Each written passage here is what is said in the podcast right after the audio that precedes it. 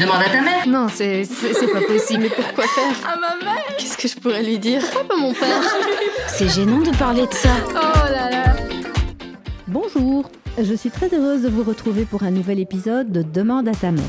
J'espère que vous continuez à prendre plaisir à nous écouter et à nous être fidèles. Surtout, n'hésitez pas à parler de ce podcast autour de vous. Le bouche à oreille, il n'y a rien de mieux pour nous faire connaître. Alors, je compte sur vous. Et si vous nous suivez déjà sur nos réseaux sociaux, Facebook ou Instagram, faites-le savoir à vos copines, vos sœurs ou vos collègues, car il est très probable qu'ils ou elles cherchent aussi des réponses à leurs questions et des conseils à donner à leurs filles. Et je me permets d'insister auprès des papas et des hommes qui nous écoutent, et ils sont nombreux. Messieurs, parlez de demande à ta mère à votre entourage pour ouvrir le dialogue et approfondir les questions qui relèvent de la santé intime des femmes. Et c'est bien ce dont il va s'agir encore aujourd'hui dans ce nouvel épisode, puisque nous allons parler des mycoses vaginales. Un problème fréquent qui touche trois femmes sur quatre au cours de leur vie, à des degrés divers bien sûr, et qui est toujours vécu comme extrêmement désagréable et un peu tabou. Pour nous en parler, j'ai l'immense plaisir d'accueillir au micro la plus grande des spécialistes de la zone génitale féminine, le professeur Dominique Parent. Je suis particulièrement émue de vous retrouver, docteur, car nous avons eu la chance de travailler ensemble il y a une dizaine d'années maintenant pour la publication d'un magazine thématique entièrement dédié déjà à l'intimité au féminin. Bonjour, professeur Parent. Bonjour, chère madame. Je suis également profondément heureuse de retravailler avec vous, car vos sujets et votre façon de les appréhender me plaisent beaucoup. C'est tout à fait dans la ligne de ce que j'essaye de réaliser, l'information des femmes sur leur santé intime. Merci, c'est très gentil. Alors pour que nos auditeurs comprennent bien qui vous êtes, je vais me permettre de faire votre petite bio, comme on dit. Vous rêviez d'être gynécologue et vous êtes devenu dermatologue. Mais votre curiosité et votre passion pour la médecine vous ont poussé à faire bouger des lignes. Et on peut dire que vous en avez bousculé des codes en prônant et défendant l'approche en équipe pluridisciplinaire. Vous êtes devenu dermatologue, spécialisé en pathologie des régions anogénitales. Vous avez fondé la clinique de, des pathologies des muqueuses à l'hôpital Erasme à Bruxelles. Vous en avez d'ailleurs été la chef de clinique pendant plusieurs décennies, je crois. Oui. Vous avez, vous avez également enseigné la dermatovénérologie à l'ULB, l'Université libre de Bruxelles, et tout au long de votre carrière académique, vous avez parcouru la planète pour présenter des exposés dans les congrès internationaux. Vous avez enfin rédigé des articles et participé à, de, à, la rédaction de nombreux livres en français et en anglais. Bref, vous êtes une super nana et aujourd'hui vous êtes là avec nous. Quel honneur. Merci beaucoup, docteur. Merci infiniment. Vraiment, je crois que je vais rougir. C'est pas grave, ça ne se verra pas, on est en audio. Alors avant de débuter, j'ai pour habitude de poser une petite question sourire à mes invités.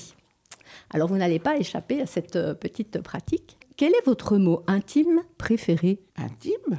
Intime. Vous mettez l'intimité là où vous voulez, évidemment. Je ne sais pas si c'est intime, mais vulve, j'aime beaucoup les vulves. J'en ai vu des milliers. Je les trouve finalement très jolies et je pense que les femmes devraient mieux considérer cet organe, le regarder plus souvent et mieux l'accepter. C'est très joli, docteur. Mmh. Alors, on va rentrer dans le vif euh, du sujet. Les mycoses vulvovaginales sont fréquentes. On considère que 75 à 85% des femmes en présentent au moins un épisode au cours de leur vie. Mais qu'est-ce qu'on appelle une mycose vaginale? Une mycose vulvovaginale est une irritation de la muqueuse vaginale par un champignon de la famille des levures appelée candida. Celui-ci n'est pas un véritable pathogène, mais un opportuniste. En temps normal, il ne cause aucun problème, mais si les conditions lui deviennent favorables, il peut proliférer et provoquer une mycose. Ok. Alors cette infection, elle s'accompagne toujours de symptômes assez gênants qu'il vaut mieux savoir euh, reconnaître hein, pour agir au plus vite. Vous nous rappelez quels sont-ils? Les mycoses vulvovaginales s'accompagnent quasi toujours de pertes écoulement de couleur souvent blanche, ayant la consistance des produits laitiers. Lait, yaourt, fromage blanc, mais pas d'odeur particulière. Ces pertes irritent la peau de la vulve et provoquent une inflammation avec des démangeaisons, des sensations de brûlure, voire des fissures. Ok, c'est très important, vous disiez pas forcément d'odeur, parce qu'on peut avoir une mycose, euh, noter effectivement ces sécrétions un peu désagréables, blanchâtres, euh, comme, comme des produits laitiers, mais qui n'y ait pas d'odeur particulièrement nauséabonde. Quoi. Effectivement, lorsqu'il y a une odeur dite de poisson, il s'agit d'un autre problème, la vaginose bactérienne, dont nous dirons un petit mot un peu plus loin. D'accord. Alors comment peut-on faire la différence justement entre une mycose et une pathologie euh, cutanée de la vulve comme un psoriasis ou un eczéma? Alors les pathologies cutanées de la vulve ne provoquent pas de perte ni d'écoulement. Il n'y a pas d'atteinte du vagin, donc il n'y a pas de sécrétion surabondante. L'inflammation de la vulve est due à la maladie de la peau et non à une irritation des sécrétions. Ces pathologies ne guérissent pas avec les traitements contre les mycoses ou s'améliorent très brièvement et reviennent très rapidement. Voilà, tout simplement parce que le traitement n'est pas adéquat forcément. Un traitement. Oui, on peut aussi parfois avoir une mycose surassociée à la maladie de la peau. Alors effectivement, quand on soigne convenablement la mycose, eh bien ça va mieux, mais la maladie de la peau est toujours est là. toujours là. Ok. Alors, la femme est-elle plus sensible aux mycoses à une, per- à une certaine période de sa vie? Et si oui, pourquoi? Euh, Exemple, est-ce que les petites filles ou euh, les femmes après la ménopause présentent-elles aussi des mycoses vulvo-vaginales? La femme, effectivement, est plus sensible aux mycoses vulvo-vaginales quand elle est sous l'influence des hormones sexuelles. Pourquoi? Parce que Candida a besoin d'un milieu et d'une muqueuse vaginale imprégnée par les hormones sexuelles, notamment les œstrogènes, pour proliférer. Avant la puberté, les filles font très exceptionnellement des mycoses vulvaires jamais des mycoses vaginales. Les mycoses vulvo-vaginales apparaissent très rarement avant les premiers rapports sexuels. Après la ménopause, si vous n'avez pas d'hormones de substitution, vous faites beaucoup moins, voire presque pas, de mycose vaginale. D'accord. Vous dites euh, chez les petites filles, par exemple, euh, je, vais faire une petite diversion, les petites filles qui seraient sujettes de, euh, aux attouchements ou au harcèlement sexuel ou à des rapports prématurés et pas Oui. normaux, ça pourrait être un signe, justement, ces mycoses, l'apparition de mycoses Non, ce n'est pas un signe, puisque la mycose n'est pas Trans- une maladie sexuellement transmissible. Le fait d'avoir une mycose chez les petites filles, encore une fois, c'est vulvaire et pas vaginal. Et euh, c'est euh, les petites filles obèses, les petites filles qui ont des problèmes de diabète, les petites filles qui ont un état qui les rend fragiles aux candidats. D'accord. Alors, on peut se poser la question de savoir pour quelles raisons certaines femmes font de nombreuses mycoses, hein, parfois une tous les mois, et d'autres n'en font quasiment mm, jamais dans leur vie, ou voire quelques-unes tout au plus. Comment ça se fait ça? Alors, effectivement, la grande majorité des femmes font finalement peu de mucose dans leur vie, même si pratiquement toutes les femmes en font au moins une au cours de cette vie. Certaines situations génétiques, la nature allergique, appelée aussi atopie, qui concerne tout de même 40% de la population, ce qui n'est pas rien, des états d'immunosuppression, la grossesse, les traitements chroniques avec des crèmes contenant de la cortisone, qui sont très fréquemment utilisées dans les pathologies cutanées vulvaires, comme le lichen scléreux, le psoriasis, l'eczéma, les antibiotiques, les injections intravaginales prédisposent les femmes à faire des mycoses fréquentes. Il en est de même du diabète et de certains nouveaux antidiabétiques. Mmh, on en reparlera euh, probablement. Alors, que, quels sont les, les facteurs qui déclenchent les mycoses vaginales? Le déclenchement de la mycose est favorisé par des événements nombreux et variés suivant la femme. Canicule, diarrhée, fatigue, stress, rapport sexuel, infection virale comme un herpès génital ou des verrues génitales qui sont une infection à papillomavirus et certaines parties du cycle comme juste avant les règles. Il faut faire la distinction entre les situations qui prédisposent plus ou moins toutes les femmes à faire plus fréquemment des mycoses vulvovaginales et que nous avons examinées dans la question précédente, et les facteurs déclenchants qui, chez ces femmes, sont différents pour chacune. Voilà, donc c'est pour ça que de temps en temps, une femme dit ah, à chaque fois que je vais à la piscine, euh, crac, ça y est, et je, me tape, hein, c'est comme ça que les femmes parlent, je me tape une mycose vaginale. Euh, voilà, c'est c'est pas la piscine en elle-même qui va transmettre ce candidat, mais par contre, ça favorise chez cette femme, euh, on va dire, une sensibilité à développer euh, cette mycose vaginale.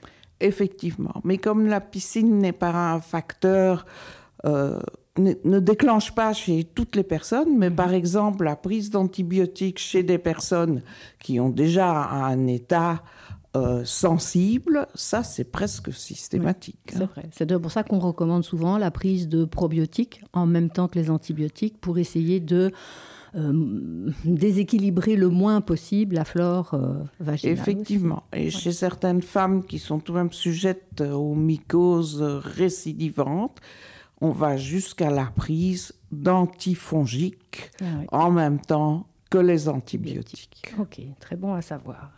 Alors pourquoi une, une mycose guérie par un traitement correct euh, peut-elle revenir quelques semaines plus tard?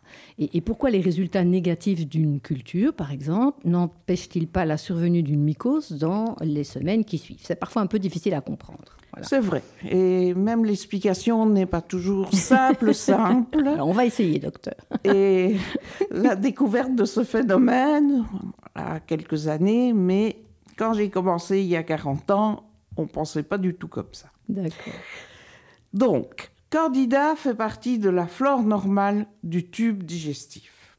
À ce titre, notre système immunitaire ne le reconnaît pas comme un ennemi et donc ne va pas l'éliminer de notre corps comme il le ferait pour le virus de la grippe, du Covid, etc.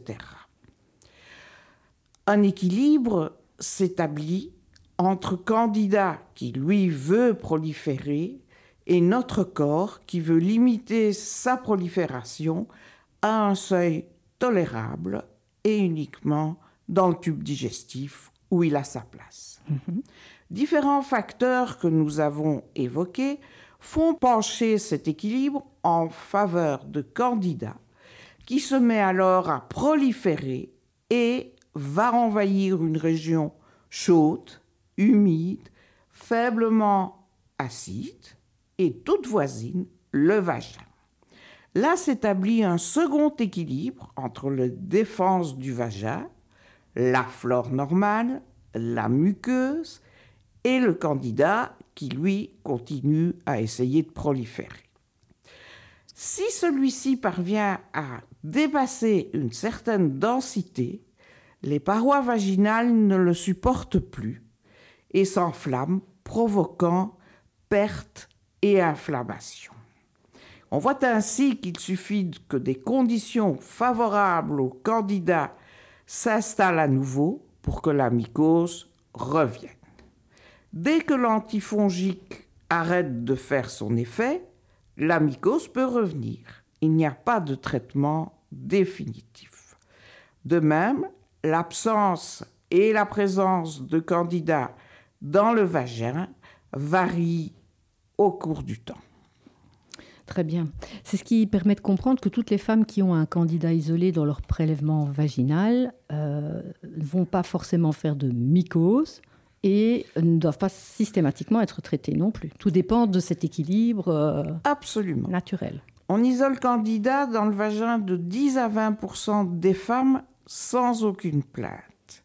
On considère dans ces cas que Candida fait partie de la flore vaginale normale les autres microbes normaux sont capables de le maintenir en équilibre et de l'empêcher de causer des symptômes. Évidemment, dans ces cas, on ne traite pas. Bien sûr. Ok. Alors, est-ce que c'est si facile euh, de poser un diagnostic? Est-ce que ça nécessite de faire des examens? Et quel est finalement le médecin le plus approprié, le mieux placé pour faire ce, diagnostic. Est-ce que c'est le gynécologue? Est-ce que c'est le médecin traitant? Est-ce que c'est le dermatologue? Alors, si les signes cliniques sont présents, perte vaginale évocatrice, inflammation cutanée vulvaire, le diagnostic est généralement facile. Une certaine expérience médicale est néanmoins requise pour ne pas confondre avec une autre inflammation vaginale qui va vous donner des symptômes assez similaires.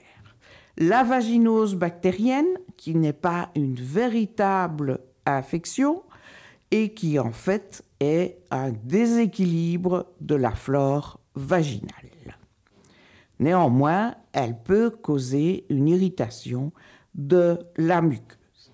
Et une maladie sexuellement transmissible, l'infection à Trichomonas vaginalis, qui, elle, demande à être traitée. Et en fait, il faut traiter le couple et rechercher toutes les autres maladies sexuellement transmissibles qui auraient pu être transmises en même temps que le trichomonas. Mhm. En cas de doute, le médecin fait un prélèvement des pertes avec un coton-tige et celui-ci est mis en culture. Il faut environ 48 heures pour que le candidat pousse sous forme d'une crème blanche sur une gélose spéciale dans une boîte de pétri.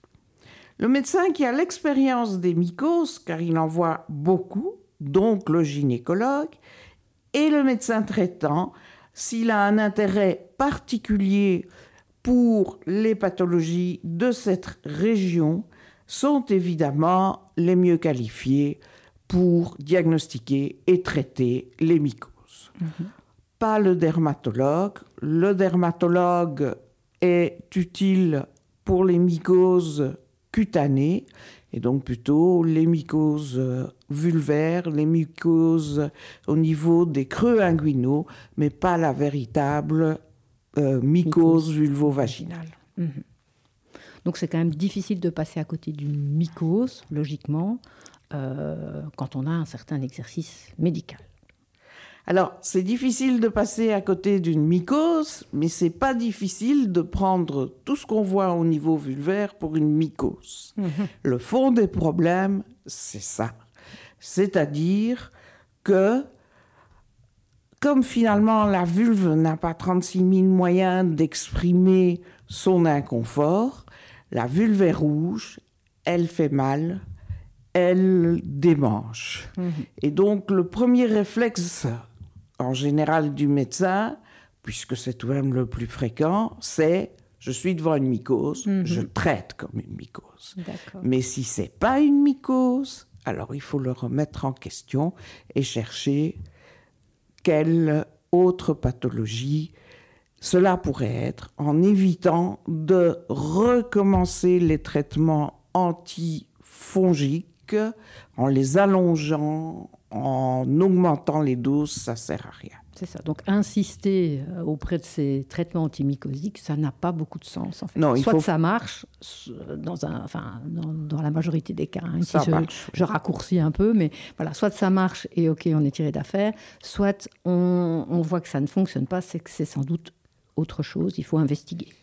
Oui, l'investigation, c'est bien entendu faire un frottis vaginal pour Mhm. faire une culture en cherchant tout ce que ça pourrait être et si tout est négatif, envoyer chez le dermatologue. La bonne nouvelle, c'est qu'il existe plusieurs traitements efficaces contre les mycoses vaginales. Comment s'appellent ces médicaments et quelle est la voie la plus efficace pour les administrer, sachant qu'il y en a qu'on administre par voie orale et d'autres par voie intravaginale? Effectivement, il existe deux familles de médicaments actifs contre les candidats. Les polyènes, comme la nystatine, qui tuent le candidat, et les azolés, comme le fluconazole et l'itraconazole, qui empêchent candidats de proliférer, mais qui sont donc moins efficaces. La nystatine prise par voie orale n'est pas résorbée dans le sang. C'est la raison pour laquelle son unique action est de diminuer la quantité de candidats dans le tube digestif pour aider nos défenses à avoir le dessus, si je puis dire. Mais prise uniquement par la bouche, elle ne va pas aller soigner une infection vaginale. Alors, les, traitements sont généralement courts hein, avec les, les antimycosiques, soit une prise euh, unique par voie orale, soit trois jours pour la voie intravaginale. Est-ce qu'il y a des cas où les traitements euh, peuvent être euh, plus longs? Et si oui, pourquoi? Alors, les traitements que vous citez, ce sont les traitements pour la candidose aiguë, qui est de loin la plus fréquente. Et que ce soit un jour par voie orale ou trois jours en intravaginal, il y a des études scientifiques qui ont démontré que l'efficacité était la même. Donc on peut suivre le souhait de la patiente, les unes ne voulant pas prendre de médicaments par la bouche et les autres, pour diverses raisons, n'aimant pas appliquer des ovules ou de la crème de façon intravaginale, on peut lui laisser choisir. D'accord. Alors, dans, dans, certains cas, par contre, la prise d'antifongiques peut ne pas être efficace. Alors, qu'est-ce qu'on fait quand euh, ben voilà, on n'arrive pas à sortir de ce cercle vicieux, finalement? Alors, comme tout traitement, il faut d'abord que les antifongiques soient correctement prescrits, c'est-à-dire à la bonne dose et dans les bonnes conditions. Et il faut être sûr que la patiente a bien suivi le traitement. Mmh, ça reste capital. Oui. En cas d'échec, le premier, nous en avons déjà mmh. parlé, le premier réflexe, mais c'est très important, c'est de remettre le diagnostic en doute et d'effectuer une culture des pertes vaginales. 85% des mycoses vaginales sont dues à Candida albicans. Mmh. C'est vraiment le plus fréquent. Et en général, elle est toujours sensible aux azolés classiques. Les 15 autres pourcents sont des candidats non albicans. Ils ont chacun un nom, mais je vous les épargne. qui peuvent être partiellement ou totalement résistants à l'un des deux azolés. On identifie le candidat avec la culture et selon son espèce, on adapte le traitement. Choix de l'azolé, posologie, association éventuelle à de la nystatine, voire à des probiotiques. Les probiotiques sont évidemment utiles en association pour refaire la flore, mais seuls, ils ne guérissent pas une mycose vulvo-vaginale, à moins qu'elle soit tellement discrète oui, que le corps, finalement, se débrouille tout seul, ce qui arrive certainement assez souvent. Mmh, il rétablit son équilibre. Quoi. Voilà. Alors, est-ce que tous ces médicaments antifongiques, euh, ils ont des, contre-indications Et euh, quelle est la meilleure façon de, de, les prendre? On en a un tout petit peu parlé. Et peut-on les prendre quand on est enceinte ou quand on allait? Alors, la nystatine, c'est réglé. Péros, euh, évidemment, il n'y a pas de résorption. Donc, on peut le donner depuis le nouveau-né qui a une candidose au niveau de la bouche. Mm -hmm. On peut le donner aux femmes enceintes. Et d'ailleurs, c'est d'un grand secours. On peut le donner à n'importe qui. La nystatine en traitement local, c'est-à-dire intravaginal, il n'y a aucun souci non plus. Les azolés en traitement local, c'est la même chose. On peut le donner à qui on veut. Et même pour les femmes enceintes, pratiquement tous sont acceptés. Il nous reste les azolés par la bouche. Alors là, c'est pas des bonbons, comme on dit. Il faut être prudent, voire très prudent dans certains cas. Ils sont totalement contre-indiqués chez la femme enceinte et la femme qui allait. Ça, il faut vraiment faire attention. Et en plus, ils ont énormément d'interactions avec d'autres médicaments, autres médicaments qui ne sont d'ailleurs pas les mêmes pour l'itraconazole et le fluconazole. Ça veut dire que avec un peu de chance, on trouve tout de même l'un des deux qu'on peut utiliser. Cela veut dire aussi qu'avant de prescrire l'un de ces deux médicaments, on doit bien regarder le traitement du patient, voire aller sur les programmes sur Internet qui donnent les interactions qu'il faut éviter. La meilleure façon de prendre les azolés péros, c'est de les prendre soit au milieu du repas, soit avec un liquide acide, Coca-Cola, jus de citron, parce que la molécule demande un milieu acide dans l'estomac pour être convenablement résorbée dans le sang et donc être efficace. Par contre, il existe, notamment pour les enfants, mais il y a des femmes qui n'arrivent pas à avaler des, des cachets. Il existe un sirop d'itraconazole et lui, il faut le prendre à jeun et ne pas manger pendant une heure après cette prise. Quelle autre mesure peut-on associer à ces antifongiques et quel est leur rôle et surtout, est-ce qu'elles sont utiles? Pour les candidoses aiguës, ces traitements, dans l'immense majorité des cas, sont suffisants. Pour les candidoses compliquées, c'est-à-dire récidivantes, ou qui résistent au traitement, on peut associer, comme on l'a déjà dit, la prise orale de nystatine pour diminuer la quantité de candidats dans le tube digestif. On peut également prescrire des probiotiques, soit en intravaginal, soit péros, soit les deux l'un après l'autre, pour booster la flore vaginale qui, elle, est composée de bactéries. Aucun régime n'est nécessaire. L'exclusion du sucre de l'alimentation est inutile s'il n'y a pas de diabète ni de prédiabète. En effet, le sucre ingéré ne se précipite pas sur les candidats pour les nourrir et les faire prospérer.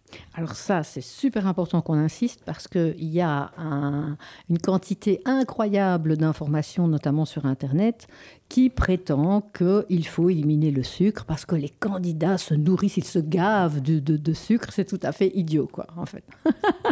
Je dois avouer que ça me fait bien rire, sauf que des pauvres femmes se retrouvent privées de sucre alors que ça fait absolument aucun effet sur leur candidat. Donc, pour que le fait de ne pas prendre, de, de surveiller son sucre soit efficace, il faut que le système insulino-dépendant soit anormal. Si vous êtes normal au niveau de votre pancréas endocrine, il n'y a aucun rapport avec le sucre, entre le sucre et la mycose. Et j'irai même plus loin, il y a 25 ans, des articles très scientifiques expliquaient que certains médecins faisaient des injections intravaginales de yaourt pour soigner les mycoses. Donc vous voyez à quel point on a fait n'importe quoi. Voilà, la, la médecine expérimentale, en fait. hein. Voilà, Euh, nutritionnel, euh, il y a du bon et du très mauvais. Bon. Ok, ça c'est dit, en tout cas, le point est clair.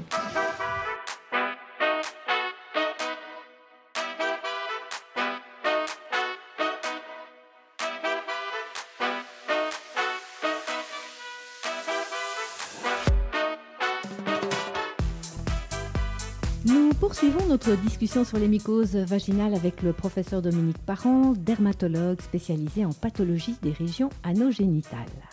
Alors, docteur, les, situations qui favorisent la survenue d'une mycose sont-elles les mêmes pour toutes les femmes et que peut-on faire pour les éviter?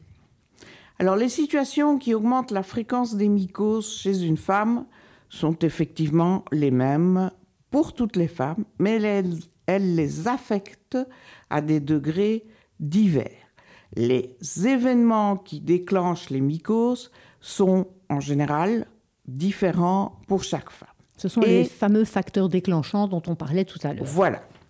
Et à ce stade, je voudrais tout de même faire une petite parenthèse pour parler de l'atopie, puisque c'est finalement la raison pour laquelle énormément de femmes font des mycoses récidivantes vulvo-vaginales. Alors, qu'est-ce que c'est que l'atopie? L'atopie concerne 40% de la population, c'est énorme, c'est familial, donc c'est génétique, et ce sont des personnes, hommes ou femmes, qui font des allergies à ce qu'on appelle les allergènes naturels. Les acariens, les poils de chat, les cafards, le bouleau, le pollen, les moisissures. Vous avez tous en tête l'un ou l'autre de ces allergènes. Et les symptômes qui le plus souvent apparaissent quand il y en a, c'est de l'asthme allergique, ce qu'on appelle les rhinites allergiques, voire les conjonctivites, voire c'est ce qu'on appelle vulgairement le rhume des foins, et de l'eczéma, surtout dans l'enfance. Alors, il faut retenir que chez l'adulte, les régions les plus sensibles à l'eczéma, c'est les lèvres, au niveau de la bouche. Ce sont les lèvres gercées, voire fissurées en hiver. Ce sont les mains et c'est la région génitale chez les hommes comme chez les femmes. D'où souvent la confusion entre ce qu'on appelle une vulvite atopique qui est un eczéma et une infection vulvo-vaginale.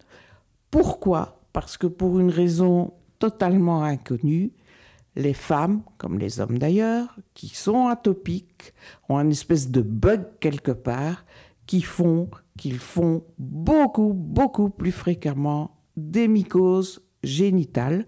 Et l'immense majorité des patientes que je vois pour ces mycoses récidivantes sont atopiques. C'est ça, c'est une vraie fragilité. finalement. Oui, maintenant je voudrais tout de même ajouter un petit quelque chose de positif.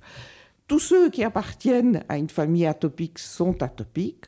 Tous ne font pas tous les problèmes et certains n'en font aucun. Mais ça peut apparaître à tout âge. D'accord, ça c'est quand même une, une bonne euh, explication à, à garder en tête, effectivement. Alors, est-ce qu'on prend des risques si on ne traite pas une mucose euh, vaginale à temps? Alors, il n'y a pas de gros risque de ne pas la traiter à temps, sauf chez les patients immunodéprimés. Mais la mycose vaginale n'aboutit pas à une infection des organes internes et ne va pas se balader dans le sang lorsqu'elle est d'origine vaginale. Les infections candidosiques qui tuent, parce que le candidat est aussi un tueur, c'est lorsque le candidat prolifère dans le sang, mais il n'arrive jamais par une mycose génitale. Question importante, est-ce qu'il faut éviter les rapports sexuels en cas d'épisode de mycose vaginale et faut-il traiter le ou la partenaire en mode préventif s'il y a eu un rapport sexuel alors qu'on a une mycose? Alors je vous répondrai par une boutade. Il faut éviter les rapports sexuels quand ceux-ci ne sont pas gratifiants. Ça c'est déjà une chose. Et il est rare qu'une mycose permette un rapport sexuel agréable. Voilà.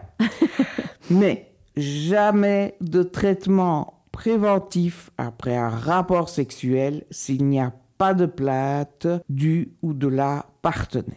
La mycose vulvo-vaginale n'est pas une maladie sexuellement transmissible. Le candidat ne s'attrape pas il vient de son propre corps. Précision importante.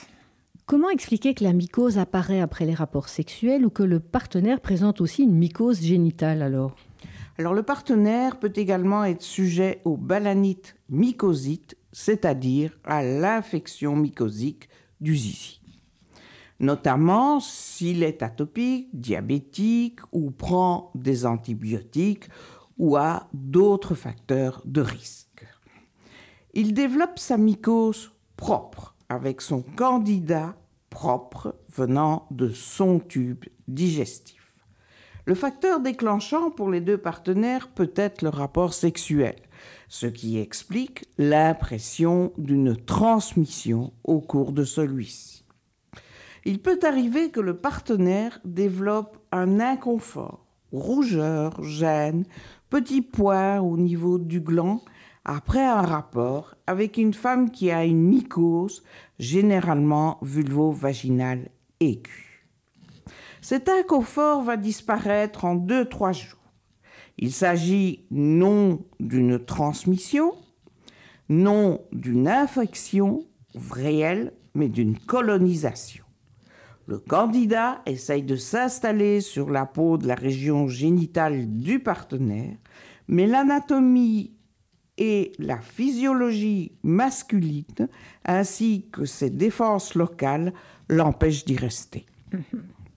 Lorsqu'une mycose vaginale est mal prise en charge, hein, du fait d'un diagnostic erroné ou d'une difficulté à traiter certaines souches de, de, champignons, il arrive que les choses s'aggravent et conduisent à des complications, comme de la fièvre, des douleurs, des saignements. Il n'y a pas de complications graves à la mycose vulvo-vaginale, si ce n'est la mycose elle-même, éventuellement sous forme d'une vulvo-vaginite récidivante.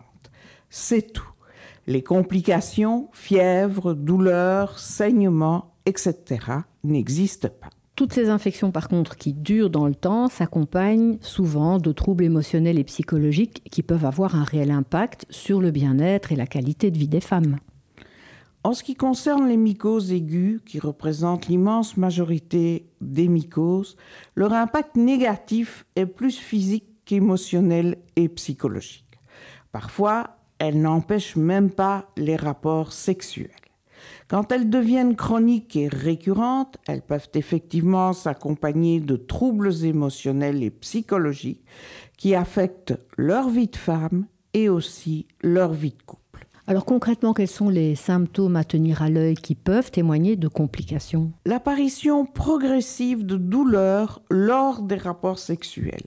Au moment de la pénétration chez les femmes jeunes, 15 à 30-35 ans, après une période de plusieurs mois, voire quelques années, de mycose récidivante est effectivement à tenir à l'œil.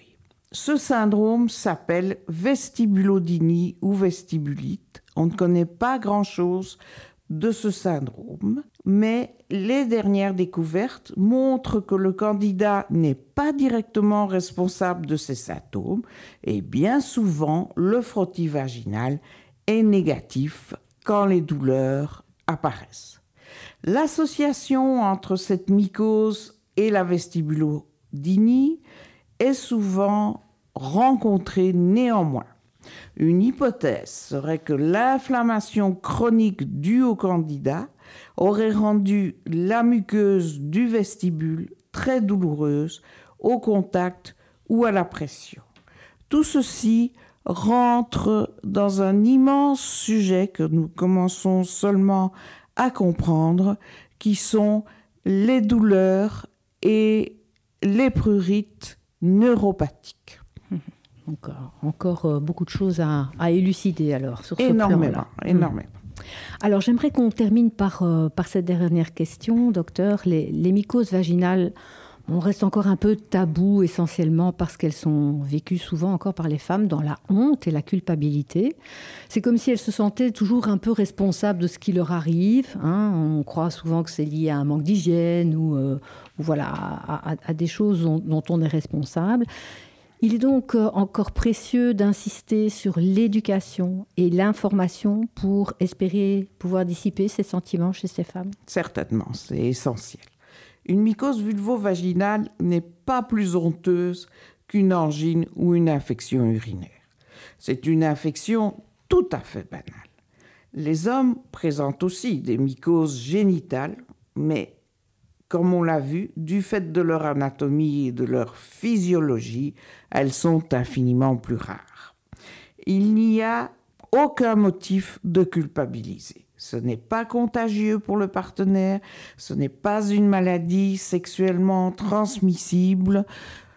J'aime à le répéter parce que même beaucoup de médecins le pensent et il est inutile de soigner le couple quand la femme a une mycose vulvo-vaginale, ça sert à rien. Candida est un microbe dit opportuniste. Il fait partie de notre flore normale et il y a même des publications récentes qui disent qu'il nous est utile et que c'est une bonne chose qu'il en fasse partie. Mais il a la capacité, quand les conditions qui lui sont favorables, de devenir pathogène en proliférant et en envahissant le vagin où il n'a rien à faire.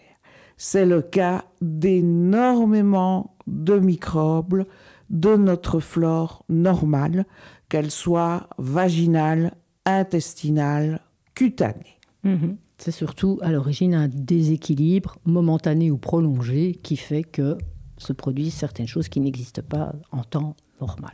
Voilà. Eh bien, docteur Parent, on parlerait encore des heures avec vous, en tout cas moi. moi aussi. Ça me passionne. Alors, merci beaucoup pour toutes ces précisions et euh, d'avoir été euh, claire et concise dans, dans vos réponses. Merci d'avoir été là pour nous aujourd'hui. Alors j'espère que euh, vous en savez un peu plus sur ces vilaines mycoses euh, et si vous souhaitez aller encore un peu plus loin, je vous invite à jeter un œil sur notre site www.demandeatamer.be. Un petit questionnaire vrai-faux vous est proposé pour tester vos connaissances. N'oubliez pas non plus de nous suivre sur Instagram et de noter notre podcast au moyen des petites étoiles parce que cela nous aide beaucoup pour la suite. On se donne rendez-vous le mois prochain pour parler de l'acné, un autre sujet de santé chez les femmes aussi. À très vite.